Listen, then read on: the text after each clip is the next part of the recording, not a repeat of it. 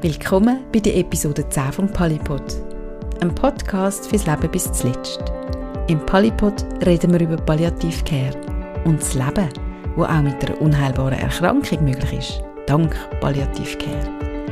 Ich bin Gabriele Meissner. Es ist ein zäher Weg, den die Palliativcare muss nehmen muss, um in den Köpfen der Schweizerinnen und Schweizer anzukommen. Immer noch scheucht man sich davor, sich genauer damit zu befassen aus Angst, der Tod käme dann gerade sofort um die Ecke. Palliativ-Care tötele immer noch zu fest, sagt auch meine Gesprächspartnerin von dieser Episode, Renate Gurtner von Doppel.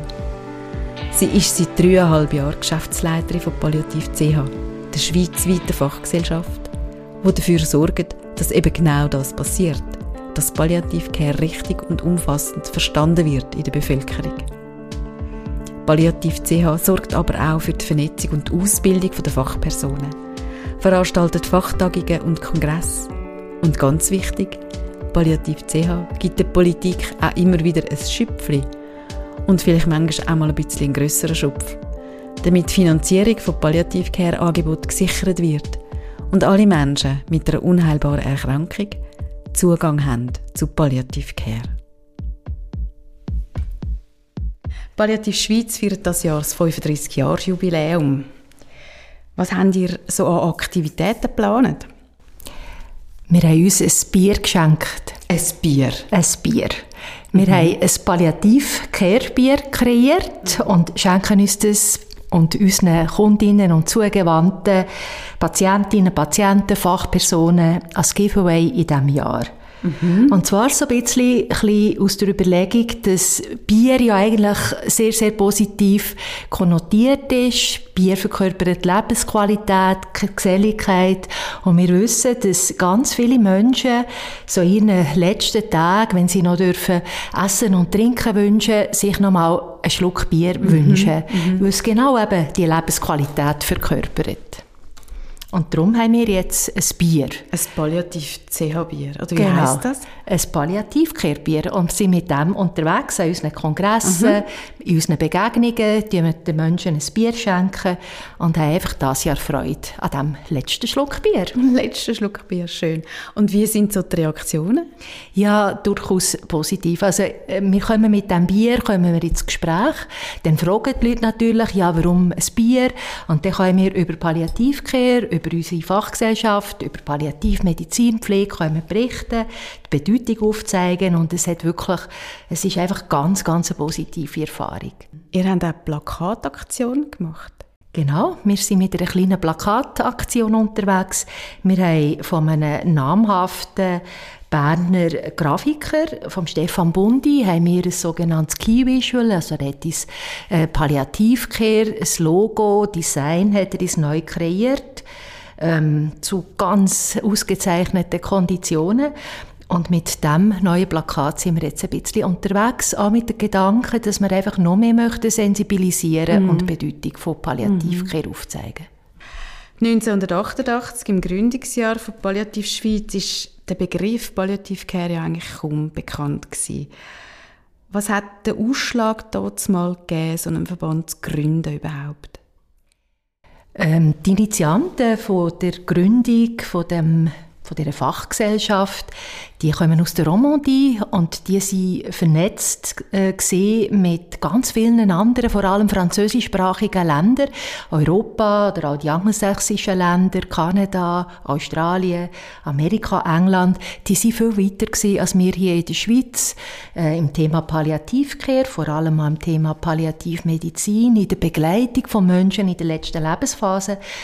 Die Palliativmediziner aus der Romandie haben das kennengelernt in ihren ausländischen Aufenthalt und in Zusammenarbeiten mit Kollegen und haben die Idee äh, in die Schweiz gebracht und initiiert. Und aus der Deutschschweiz ist es der Roland Kuhns gesehen, mhm. der eigentlich als erster Pionier auch zusammen mit dem Hans Neuenschwander nachher den Gedanken aufgenommen hat und ganz klein angefangen hat mit der Gründung von dieser Fachgesellschaft. Genau, du hast gesagt, ganz klein angefangen, heute 35 Jahre später. Was hat die Organisation Palliativ Schweiz für eine Bedeutung? ja, ich glaube, wir, wir, sind immer noch ganz klein verglichen mit anderen Gesellschaften, aber nicht mehr so klein, dass es quasi nur ein Boot und ein Bildschirm und 10% äh, Fachperson für die Administration. Heute sind wir ähm, doch äh, breit aufgestellt. Wir haben hier in Bern die nationale äh, Geschäftsstelle. Wir haben aber 14 äh, regionale Sektionen. Also wir sind in der ganzen Schweiz mit Anlaufstellen, mit Beratung und Informationsangebot, die eben unsere unsere Sektionen regional in ihren Netzwerk anbieten. Ähm, von dem her kann man wirklich sagen, ist viel gegangen in diesen 35 Jahren. Ähm, es darf immer noch mehr, das ist auch so, aber ich glaube, wir dürfen sehr zufrieden sein über den Erfolg von den letzten 35 Jahren. Du bist seit ein bisschen mehr als drei Jahren Geschäftsleiterin von Palliativ CH. Was hat dich dazu bewegt, dich in so einem Thema zu engagieren? Ich glaube, initial ist es immer ein Stelleninserat, wo man mal sieht. Und ich habe gesehen, sie suchen eine neue Geschäftsführerin. Und ich habe gedacht, ja, das könnte jetzt eigentlich etwas sein für mich, weil ich relativ äh, schnell den Eindruck hatte, dass hier jetzt für diese Funktion einiges gefragt ist und zusammenkommt, wo mein beruflicher Werdegang mit sich gebracht hat. Und so ist es eigentlich. Also ich glaube, ich habe als junge Frau dürfen ein Pflegeheim führen. Im Berner Oberland, äh, dort ist es auch ums Sterben gegangen. Mhm. Ganz tolle Erfahrungen gemacht da mit äh, versierten Krankenschwestern damals noch, die das wirklich exzellent gemacht haben, zusammen mit, mit der ganzen Crew. Ich habe als letztes letzte berufliche Station, also jetzt vor der Funktion als Geschäftsführerin, in der Weiterbildung geschafft von der Pflege. Wir haben auch dort Palliativcare-Angebote entwickelt. Für den Kanton Bern auch einen kleinen Leistungsauftrag gehabt. Wir haben ein Netzwerk organisieren. Ich habe so das Gefühl gehabt, dass eigentlich vieles zusammengekommen ist, was passt. Nicht zuletzt da mein journalistischer Ausflug in den 80er Jahren, wo ich für Ringier gearbeitet Aha. habe und auch ein bisschen Kommunikationskills mitgebracht habe. Ich habe gedacht, ähm, da kommt einiges zusammen, was passt und äh, ich glaube, so ist es. Also das Thema ist wichtig, gewinnt an Bedeutung.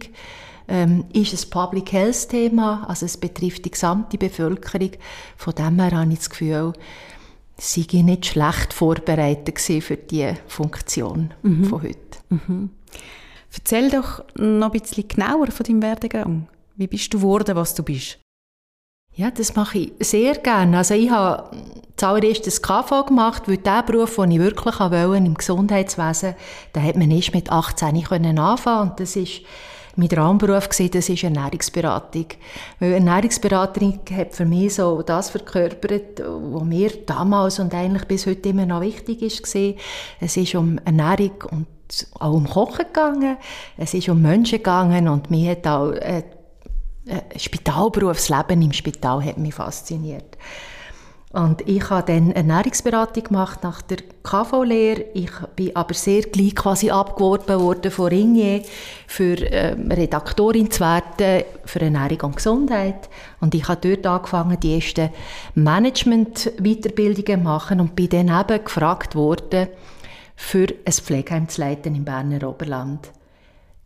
Ich habe für das BAG geschafft. Ich habe dort das Heroinforschungsprojekt geleitet für das Bundesamt für Gesundheit. Ich habe nachher angefangen Public Health zu studieren und habe dann auch für den Kanton Bern die neue Bildungssystematik umgesetzt. Also ich bin eigentlich immer wieder in Projekten, in unterschiedlichen Themen unterwegs im Gesundheitswesen. Es gibt so wie zwei, drei Stränge, die sich weit ziehen. Also das Engagement für Menschen vielleicht manchmal auch ein bisschen am Rand der Gesellschaft, wie Alter, wie Sucht, wie sozialpädagogisch, ähm, Menschen in sozialpädagogischen Institutionen und das Management, die Führung, das sind so ein bisschen die Themen, die mich bislang immer begleitet haben. Dann gehen wir wieder ein bisschen zurück zu Palliativ CH. Wenn man sich auf eurer Webseite ein bisschen umschaut, dann entdeckt man unglaublich viele Themenfelder. Also ich bin ja fast ein bisschen erschlagen als ich mich mal genau umgeschaut habe dort. Es gibt Arbeitsgruppen, Fachgruppen, es gibt Palliativkarten, Fachtagungen, den National Palliativ Care Kongress, der in diesem Jahr im November stattfindet, Weiterbildungen. Ich meine, so eine grosse Geschäftsstelle sind wir jetzt gleich auch nicht. Wie bewältigt ihr das alles? Ja, wir sind nicht so groß, aber wir sind engagiert und motiviert und da kann ich wirklich meinem Team ein grossartiges Kränzchen winden. Wir, wir arbeiten wirklich gut Hand in Hand. Manchmal catchen wir ein bisschen an den Fingernägeln, weil mhm. wir uns ein bisschen mehr vornehmen, als wir dann wirklich gerade mhm. äh, so im Alltag können bewältigen können. Aber wir machen wirklich einfach eins nach dem anderen. Und uns ist sehr wichtig, dass wir nicht nur gegen ihnen arbeiten, sondern dass wir auch engagiert sind gegen uns. Also uns ist das Empowerment von der, von der Fachpersonen, insbesondere auch die Stärkung von der Pflege, von der Palliativpflege, ist für uns ein Herzensthema.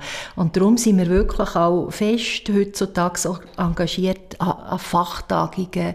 Wir lancieren Netzwerk für Fachpersonen aus der Langzeitpflege und palliative Geriatrie.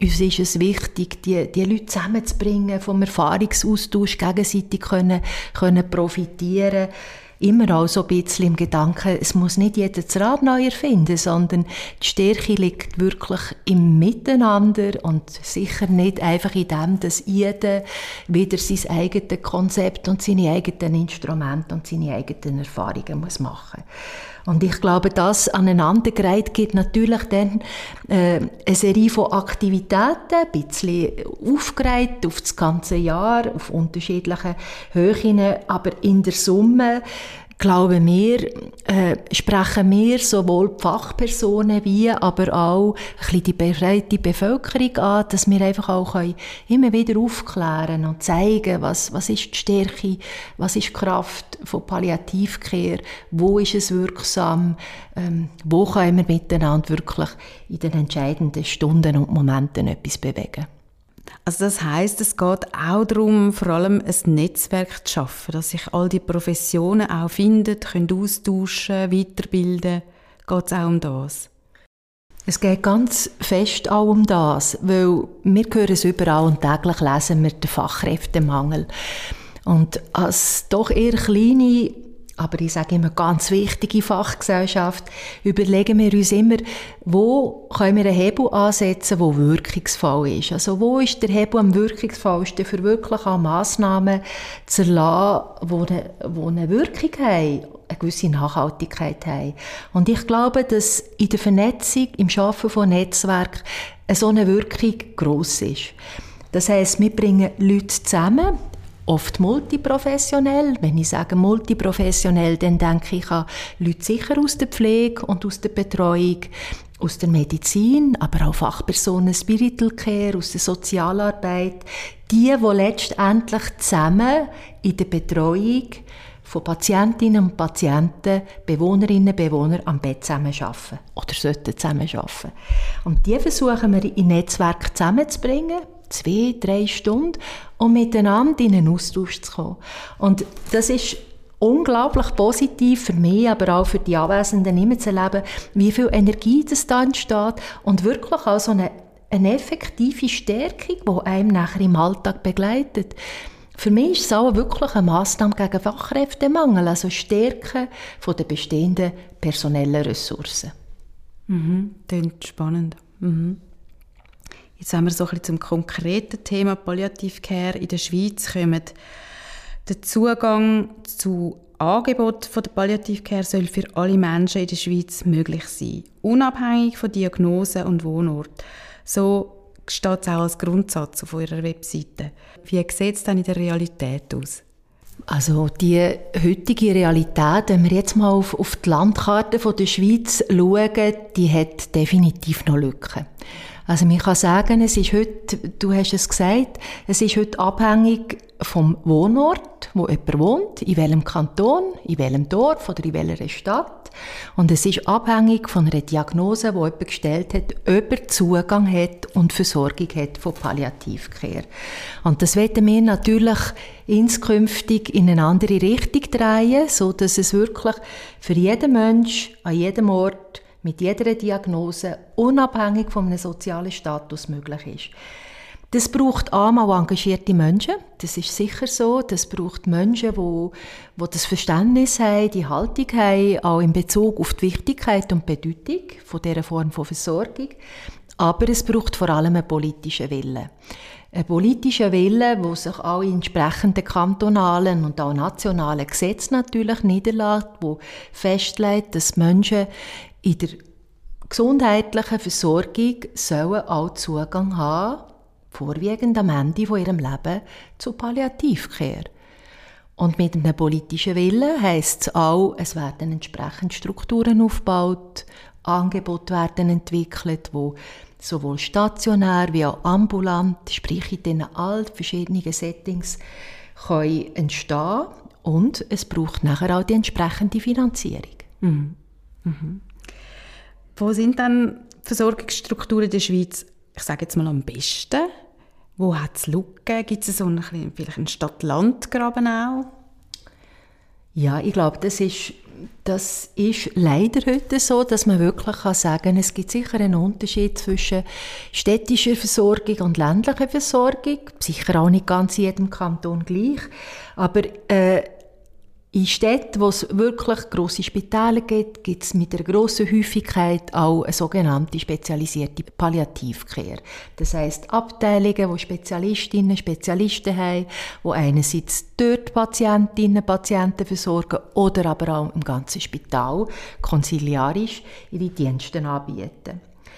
Etwas weniger gut sieht es natürlich immer aus in den grossen ländlichen Regionen. Also das kann das Zürich-Oberland sein, das kann ganze grosse Kanton Graubünden sein, die Zentralschweiz ist ein bisschen schwächer und natürlich auch das Berner Oberland. Also dort, wo es Menschen auch verzettelter leben, braucht es entsprechend andere Angebote, sprich auch mobile Angebote. Und für die mobilen Palliativcare-Angebote haben wir heute Status, Status quo keine entsprechende Finanzierung. Und im Gesundheitswesen ist es so, wie an anderen Orten auch, ohne Finanzierung keine Angebote und vor allem keine qualitativ gute Angebote. Mhm. Das sind nachher unsere Lücken. Mhm. Und dann braucht es dann eben so Engagement. Ich komme jetzt gerade aufs Zürich Oberland sprechen mit dem Engagement von Andreas Weber, wo ja unglaublich innovativ unterwegs ist und genau eben so ein gutes Angebot geschaffen hat. Oder? Genau. Mhm. Das ist wenn ich mir es nochmal da verleibe, eigentlich mein, mein Hinweis vorher, es braucht A, engagierte Menschen, die auch die Kraft haben und die Vision und, und auch die Power, so Netzwerk können aufzubauen, wie der Andreas Weber das macht im Zürich Oberland, wo nachher auch hingeht, mit jeder Gemeinde einen einzelnen Leistungsvertrag für die Versorgung von, von, den, von den Bewohnenden dort in diesen Regionen. Also das braucht mehr als Vision, sondern es braucht wirklich einen grossen Elan und ein grosses Engagement. Und natürlich, und noch besser und nachhaltiger, wird dann eben ein politischer Wille, wo das auch entsprechend verankert. Also, dass nicht jede Region quasi so einen Pionier braucht, wo in täglichster Kleinarbeit die Gemeinden abklopfen. Mhm. Also, das heisst aber wirklich, eigentlich hinkt Politik im Engagement hinten rein, oder? Eigentlich kommt immer zuerst der Pioniergeist und dann äh, zieht die Politik nach, oder? Ich glaube, das hat so, das ist ein bisschen das Regelwerk, wie es funktioniert. Es braucht äh, einen Pionier, eine gewisse Erkenntnis, es braucht dann äh, so ein bisschen das Ausrollen von diesen Ideen, der Schneeball auch, dass immer mehr Menschen von so einem Angebot äh, in, ja, ein bisschen angefixt sind und das auch gut finden. Und bei Palliativcare ist es aber sogar so, dass wir seit 2015 nationale Strategie haben. Also das Bundesamt für Gesundheit hat mhm. äh, einen strategischen Schwerpunkt gesetzt. Also hat gesagt, Palliativcare ist wichtig in der Schweizer Versorgung, also von der Bevölkerung. Ähm, leider ist einfach dort nachgelagert bis heute die entsprechende Finanzierung noch nicht sichergestellt. Mhm. Und wenn ich vielleicht noch darf sagen, dann kann man sagen, dann gibt es noch in der, in der Versorgung gibt's noch zwei Ränder, wo vielleicht noch so ein bisschen, zwei Lebensränder, wo vielleicht noch einiges ein bisschen unterversorgt sind.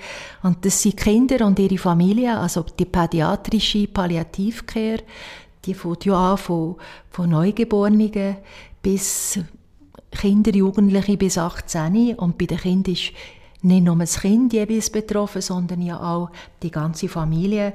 Dort sind wir in der Schweiz wirklich noch, noch ganz, ganz schlecht aufgestellt und eigentlich auch so ein bisschen ähm, der Gegenpol im Lebensende, der geriatrischen Palliativcare, also auch dort haben wir noch recht viel Potenzial zum Optimieren und, und das Angebot nicht zuletzt auch mit Blick auf die Finanzierung zu verbessern. Mhm, mhm.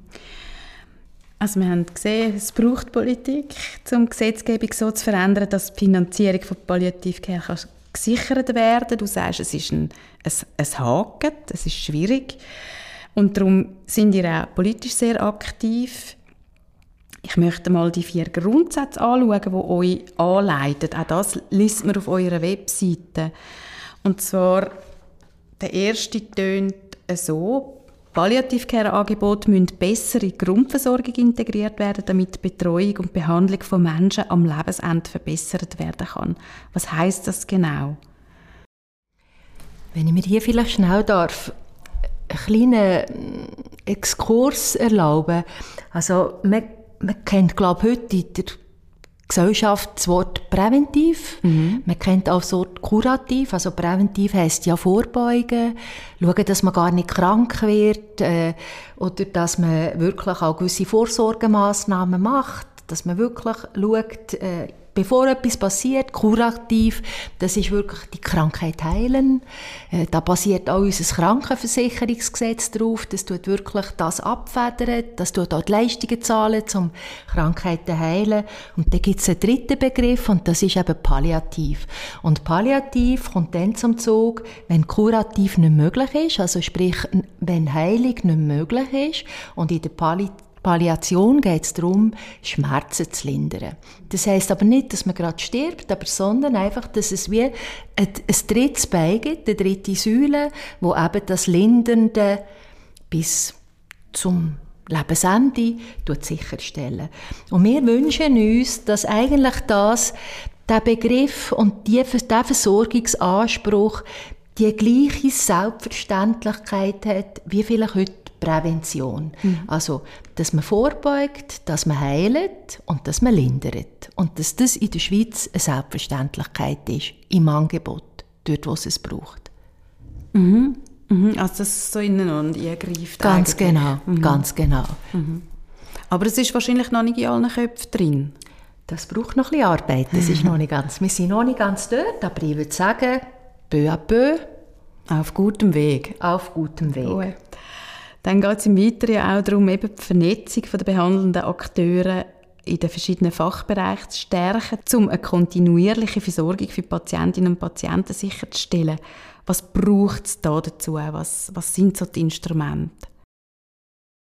Ja, auch hier kann man eigentlich ein bisschen in, in den Wald hineinrufen und wir sagen dann das, was vielleicht andere Fachgesellschaften oder, oder Medizinerinnen und Mediziner auch meinen. Es braucht sicher einmal eine gute Koordination, ein gutes Case-Management, Schnittstellenmanagement, gerade in der Versorgung und Begleitung von chronisch kranken und komplex kranken Menschen. Weil vielleicht noch zum Verstehen, also ich sage jetzt mal, der typische Palliativpatient, Palliativpatientin switcht ja von einem Angebot ins andere oder von einem Versorgungsbereich ins andere. Also, heute ist jemand daheim, hat vielleicht ein bisschen Spitex, ist beim Hausarzt, hat vielleicht noch ein Zusatzangebot mit spezialisierter Palliativcare, muss ins Spital, weil die Komplexität von der Krankheit zunimmt oder gewisse Instabilität, mehr Schmerzen, Symptome, die sich verändern, kommt ins Spital, geht wieder zurück, geht vielleicht in eine mhm. Reha, vielleicht mal in eine Langzeitinstitution. Also der Patient, die Patientin geht von einem, äh, von einem, wir sagen dem, Setting ins andere. Und ich glaube, das allein zeigt ja schon deutlich, wie wichtig eine gute Koordination und eine Absprache zwischen all diesen Gesundheitsfachleuten ähm, nötig ist. Und da wäre natürlich unterstützend digitale Hilfsmittel mhm. und dann voran das sogenannte elektronische Patientendossier, wo eigentlich immer mit dem Patient mitgeht und immer zeitgleich einfach alle Informationen zur Verfügung stellt, jedem behandelnden Team. Und das wäre natürlich, also das ist ein großer Wunsch, glaube von allen, die im Gesundheitswesen arbeiten. Und das ist aber absolut wichtig auch für unsere komplexen Patientinnen und Patienten. Mhm. Mhm. Ja, Auch die Rolle der Hausärztinnen und Hausärzte ist in der Palliative Care ja enorm wichtig und ihr erwähnt das auch explizit. Was braucht es da für Verbesserungen? Ihr redet auch davon, dass es äh, einen finanziellen Anreiz soll, soll geben für Hausärztinnen. Genau. Also ich glaube, man kann nicht genug die Wichtigkeit der Hausärztinnen und Hausärzte betonen, weil das sind einfach die Schlüsselpersonen in der, in der Versorgung, in der gesundheitlichen Versorgung der Schweizer Bevölkerung. Und hier ist es auch so, dass Palliativmedizin, Palliativversorgung ist ja eigentlich eine, eine sprechende Medizin. Das heißt, sprechen heißt auch Zeit haben. Und wenn ein Hausarzt oder eine Hausärztin sich Zeit nimmt oder Zeit müsste haben für die Versorgung von, diesen Pati von dieser Patientengruppe, dann äh, braucht das natürlich äh, vielleicht mehr als die mit Tagspunkten hinterleiten 10 oder 15 Minuten. Mhm. Und dort hat das jetzige Tarifsystem hat Lücken, dort braucht es eine Verbesserung, die wirklich ermöglicht, dass die Schlüsselpersonen mit ihren Patientinnen entsprechende Gespräche führen können. Das ist sicher mal das eine, also die Finanzierung, die Zeit ermöglicht. Auf der anderen Seite ist es schon auch so, dass es natürlich noch ein bisschen vielleicht fokussiertere Schulung braucht oder, oder äh, ja, ein bisschen noch aufzeigen, erweiterte Kompetenzen, gerade vor allem auch, wenn Hausärztinnen und Hausärzte ihre Patientinnen in einem Pflegeheim zum Beispiel weiter betreuen, wo doch der Anspruch nachher Palliativ, Geriatrie, äh, Hochaltrigkeit ein bisschen komplexer wird. Und da dürfen wir heute schon ähm, Angebot mit Hausärztinnen, Schulungsangebot mit Hausärztinnen und Hausärzten, die eben also die Heimarztfunktion innehaben, dürfen wir jetzt auch bereits anbieten. Wir machen das erfolgreich mit einem sehr positiven Echo. Und ich glaube, wenn wir da gemeinsam weiter unterwegs sein können, dann ist es ein gemeinsames Voneinanderlernen und besser werden. Mhm. Was haben ihr dann für Möglichkeiten, um so Hausärztinnen und Hausärzte ansprechen? Wir tun sie vor allem eben jetzt auch mit Bildungsangebot. Also wir tun einerseits tun wir kleine Informationen rausgeben, also so, wir sagen dem eigentlich so äh, Snackbotschaften, mhm. wo wir auch versuchen, irgendwie mit zwei, drei äh, Schlüsselwörter irgendeine Information auch noch vermitteln. Wir haben aber auch unsere, unsere Merkblätter. Wir haben auf unserer Webseite eine ganz gezielte Ansprache, die jetzt gerade fertig wird für, für ein strukturiertes Vorgehen in der Behandlung mit Hausärzt, äh, für Hausärztinnen und Hausärzte. Ähm, und wir laden sie natürlich auch immer wieder ein in unsere Netzwerke und auch unsere äh, Fachanlässe. Mhm. Ich kann vielleicht noch etwas, wenn ich mir das noch erleben, äh, erlauben Gerne. ähm, das ist äh, eine sehr gute Erfahrung, die mir ein älterer Hausarzt mitgegeben hat, der sehr lange in der Palliativcare engagiert ist.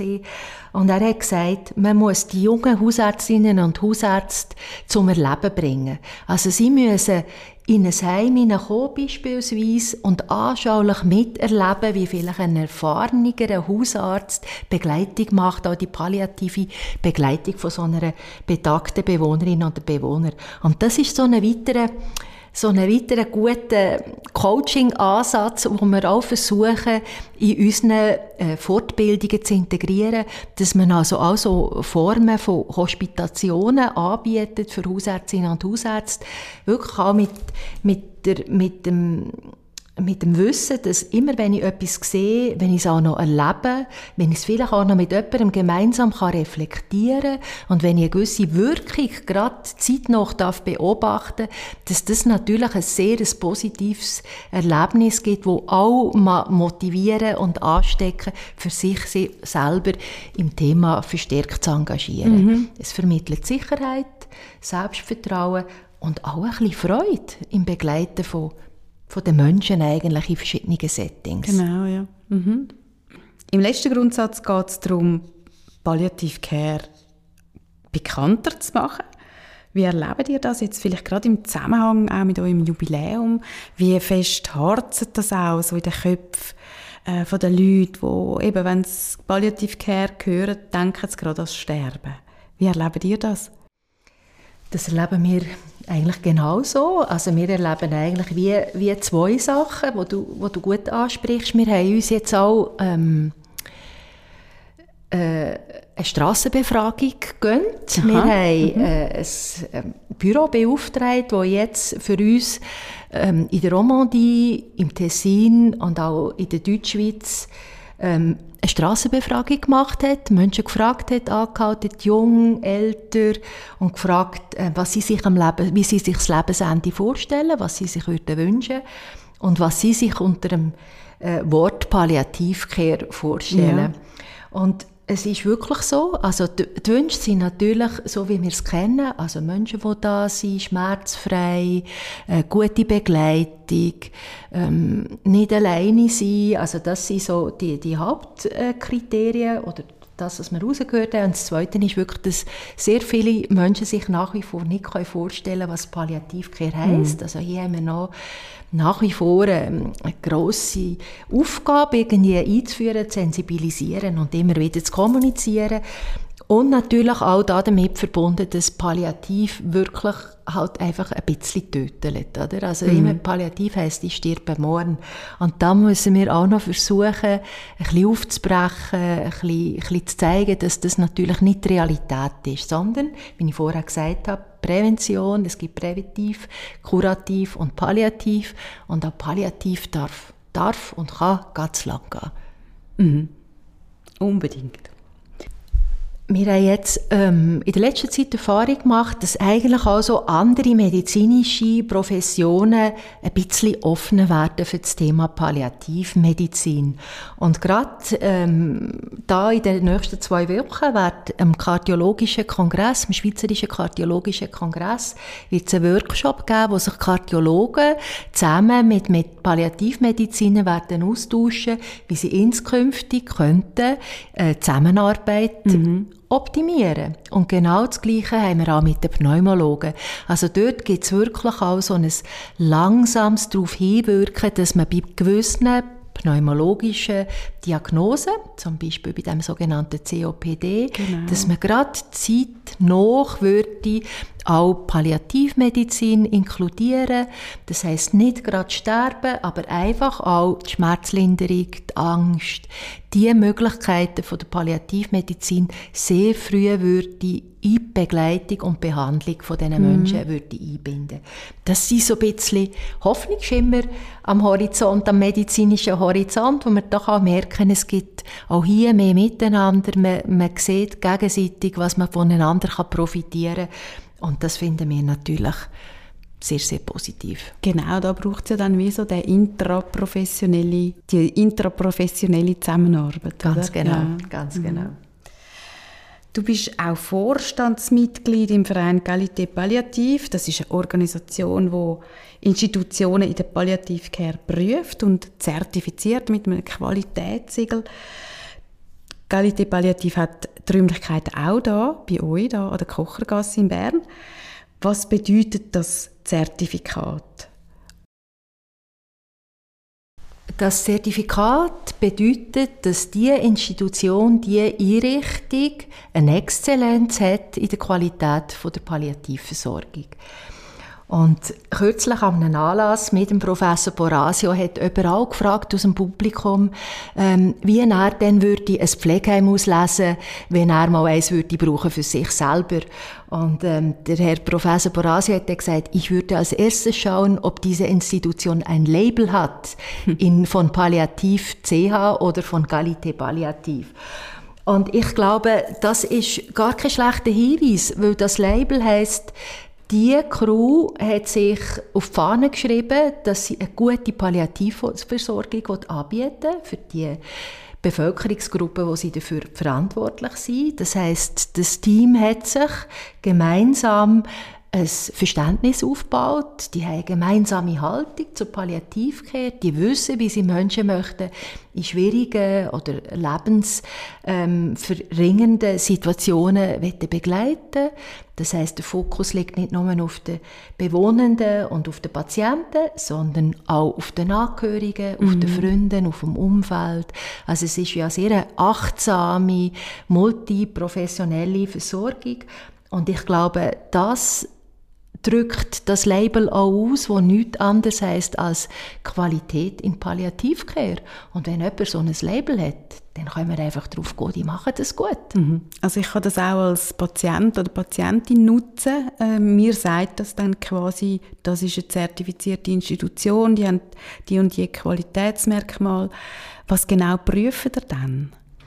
Wir prüfen eigentlich alles. Also wie sagen, wir tun sicher mal das Foto an mit so strukturellen Kriterien, also wie, äh, wie sehen die Zimmer aus, angefangen von der Größe, wie gibt es ähm, entsprechend auch äh, Badwanne, gibt Sauerstoff, also so ganz die elementaren räumlichen Gegebenheiten. Wir schauen, wie Fachpersonen qualifiziert sind, was haben sie für fachliche Abschlüsse, also vor allem auch spezifische Weiterbildung in Palliativcare, dann gibt es immer auch einen Facharzt mit dem Schwerpunkttitel Interdisziplinäre Palliativmedizin, wo muss für eine zertifizierte Institution verantwortlich sein. Und dann geht es nachher auch darum, was sie für Konzept, wie Behandlung, wie schafft man zusammen, ähm, wie sieht die Versorgung ganz am Lebensende aus, werden vorausschauende Gespräche geführt, mit dem Patienten, mit den Angehörigen, kennt man seine Wünsche, seine Willen. Ähm, das alles ist eigentlich Gegenstand dann auch von dieser sogenannten Zertifizierung. Mhm. Und es braucht ja immer wieder eine Rezertifizierung, also es ist nicht einfach, das hat man mal und dann kann man... Genau, die Rezertifizierung findet alle fünf Jahre statt. Mhm. Und vielleicht noch ähm, als weiterer Anreiz für Spitäler mit den spezialisierten Palliativcare-Stationen ist so ein Label, sprich die Zertifizierung, Voraussetzung für entsprechende finanzielle Abrechnung. Mhm. Es gibt zudem auch gewisse Kantone, die steuern ihre Palliativversorgung, indem sie sagen, ich will so viel zertifizierte Spitalbett, ich will so manche zertifizierte Langzeitinstitutionen und ich stelle mir vor, dass wir auch ein mobiles Palliativcare-Team haben, das zertifiziert ist. Also es hätte so ein mehrfach Nutzen oder Charakter, das Label. Mhm. Wie viele zertifizierte Organisationen haben wir dann in der Schweiz? Oder wie viele Better? Kannst du etwas sagen dazu? Wir sind jetzt gerade dran, 22er Daten frisch zu erheben, aber im 21, 2021 haben wir eine Vollerfassung gemacht und haben 385 äh, zertifizierte Betten in den Spitälern dürfen zählen. Das ist unter, dem europäischen, unter der europäischen Norm, aber es ist mindestens eine Entwicklung mhm. für die Schweiz. Und wir haben insgesamt mittlerweile über alle Bereiche 90 zertifizierte Einrichtungen in der mhm. Schweiz. Mhm. Und alle Universitätsspitäler und die meisten Kantonsspitäler in der Schweiz sind mittlerweile zertifiziert. Mhm. Also das hat das Gewicht, das Siegel. Das hat das Gewicht. Reden wir doch noch über den Nationalen Palliative Care Kongress. Ich habe es am Anfang gesagt, der findet wieder statt, alle zwei Jahre, jetzt das Jahr im, auch wieder im November. Und das Jahr lautet der Titel Gelebte Vielfalt. Was erwartet da uns als Teilnehmerinnen? Ähm, wirklich Vielfalt. Also uns ist es ein Anliegen, dass wir die Vielfalt einerseits auch bringen, indem das wirklich wieder verschiedene Fachpersonen aus verschiedenen Berufen unterschiedliche Perspektiven einnehmen. Das ist mal die eine Ebene der Vielfalt. Dann möchten wir aber auch, dass wir natürlich eben auch Menschen an Lebensrändern ein bisschen in den Fokus stellen. Wir denken hier an Migrantinnen und Migranten, an Menschen im Gefängnis, Menschen mit Suchterkrankungen, Menschen mit seltenen Erkrankungen, dass wir auch hier äh, die Paletten ein bisschen öffnen und Palliativcare, wo ja alle Menschen soll, auf dem ganzen Kontinuum des Lebens soll zur Verfügung stehen, dass wir auch dort ganz gut mal hinschauen, was ist da bereits heute in der Schweiz vorhanden oder an Ideen vorhanden und wo könnten wir uns sonst daraus raus für die nächsten paar Jahre neue Schwerpunkte setzen.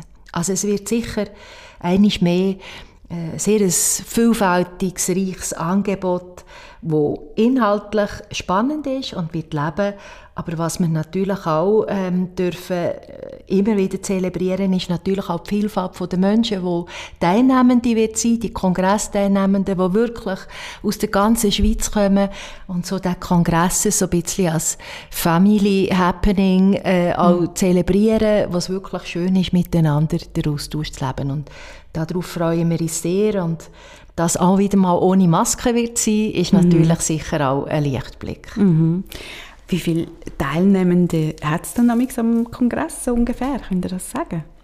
Wir haben äh, eine Auswertung aus dem 21. hat uns gezeigt, dass wir 725 Teilnehmende hatten über die ganzen zwei Tage. Mhm, mhm.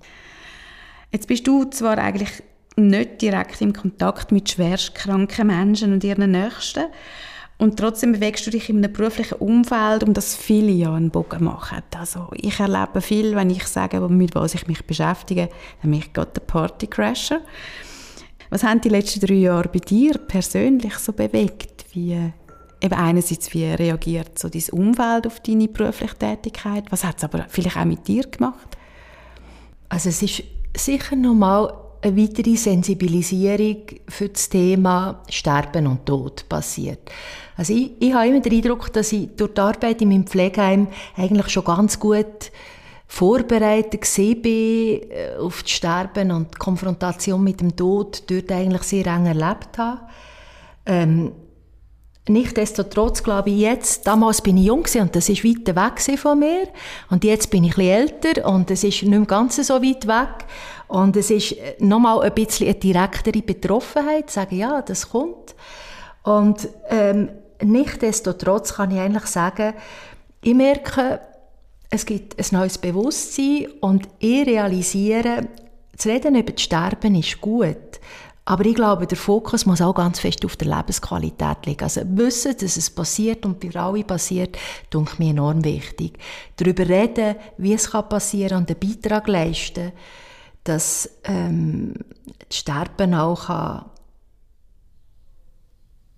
ja, begleitet werden in einem positiven Sinn für die ganzen, für, für alle, die es betrifft, also für die Bewohner, die Patientinnen, also Menschen, die sterben und ihr Umfeld. Nichtsdestotrotz merke ich, für mich ist auch immer wieder das Lachen wichtig, die Lebensqualität vorher. Die Tage immer zählt, für jeden von uns. Und auch, glaube die mit, mit Leben füllen, in einem guten Bewusstsein, dass das Ende mal kommt. Ähm, das ist mir jetzt eigentlich in den letzten Jahren noch mal bewusster geworden. Und ich trotzdem, ich bin ganz ehrlich, ich überlege mir manchmal, Gurtner, wie würdest du jetzt reagieren, wenn der liebe Gott dir auf die Schulter doppelt und sagt, hey, es ist jetzt Zeit, frage ich mich manchmal, ja, würde ich einfach sagen, ich komme gerade? Oder würde ich dann gleich noch ein bisschen hadern? Oder kann ich dann da irgendwie äh, sehr viel Wissen aus der jetzigen Arbeit mitnehmen und denke, ja, das geht dann schon. Mhm. Ich glaube, es ist jetzt damit arbeiten, viel auch Theoretisches, viel äh, Leb, Gelebtes auch erleben dürfen, ich gleich auch sagen, es ist eine Vorbereitung auf das eigene Sterben aber das eigene Sterben, da muss ich dann schon noch durch. Oder? Und mm. wie es dann ist, das weiß ich noch nicht. es hat mich jetzt wirklich auch gerade ein bisschen gejuckt in den Fingern, dich zu fragen, ja, wie stellst du dir dann dein eigenes Sterben oder dein Lebensende vor? Ähm, hast du es ein bisschen selber gesagt? Hast du es schon entschieden? Würdest du gerade mitgehen? Oder würdest du eher denken, ja, nein, komm, gib mir noch ein bisschen Zeit, ich will noch ein bisschen mich verabschieden? Ja, ich glaube, können Abschied nehmen ist schon etwas Grossartiges. Mm. Ich glaube schon, dass das grossartig ist, vor allem auch für die, die bleiben. Mm Ist, es, ist es gut und heilsam und, und, und einfach ein absoluter Mehrwert. Und wenn's mich, wenn ich jetzt natürlich, wäre es für mich auch schön, wenn ich würde Morgen an der Aare joggen und plötzlich äh, kommt der letzte Herzschlag. Natürlich wäre das auch ein optimaler, ein optimaler Abgang. Aber ich kann sagen, ich habe nichts auf meiner Liste, wo ich noch das Gefühl habe, ich müsste das machen. Mhm. Ich habe mir früher habe ich mir immer gewünscht, dass mein Sohn 20 wird, dass ich so lange leben kann. Der ist 24. Also, erreicht, genau, genau, erreicht, abgehakt. Und ich will nicht, aber es wird gehen. Und ich bin Mitglied von Exit, das mhm. mache ich auch transparent. Das mhm. ist für mich wirklich... Ähm, schon auch noch wichtig zu wissen, dass für mich Selbstbestimmung am Lebensende mehrere Facetten könnte haben. Ja. Und ich, trotz gut Treu und Glauben in alle, die dann da sind, würde ich dann vielleicht gleich auch mal sagen, jetzt ist genug und jetzt suchen wir noch einen anderen Weg, oder? Also genau. kommt es vielleicht bei dir auch ein bisschen darauf an, was dann eine Diagnose ist. Und, absolut, und absolut, was für ein absolut. Aus, ja, was für einen Ausweg genau. das dann genau. gibt, oder? Genau. Mhm. Aber Palliativcare ist für dich schon ein Weg, absolut. wo du dir gut kannst vorstellen kannst. Absolut, mhm. absolut. Also ich erlebe diesen Job als so, dass ich so viele gute, engagierte Menschen treffe. Es ist wirklich ein Privileg, wo ich einfach sehe, wie viel Engagement und Kompetenz auch da ist in dieser palliativen Versorgung. Also für mich ist das, das ist ein gutes Angebot, das ist ein guter Weg, auch für mich persönlich. Mhm. Mhm. Kommen wir gleich nochmal so ein bisschen zu den Meilensteinen, zu den nächsten bei Palliativ CH.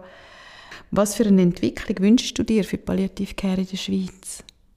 Was ist jetzt in den nächsten Jahren vielleicht wichtig?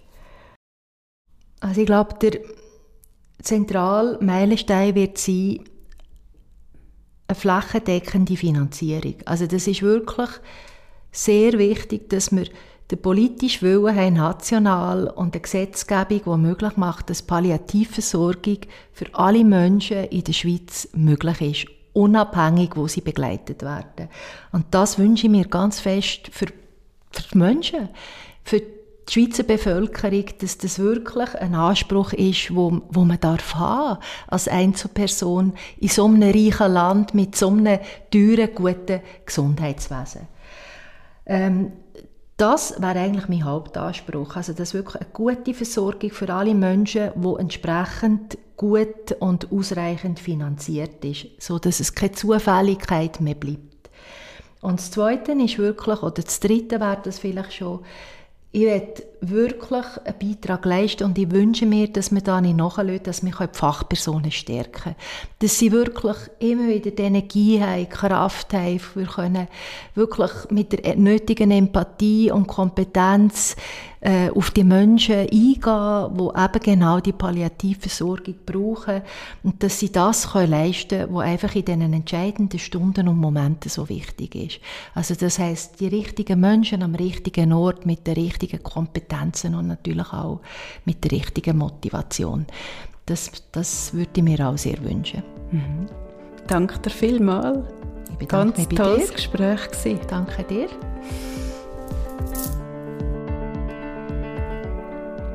Das war es für das Mal vom Paliput, am Podcast fürs Leben bis zuletzt.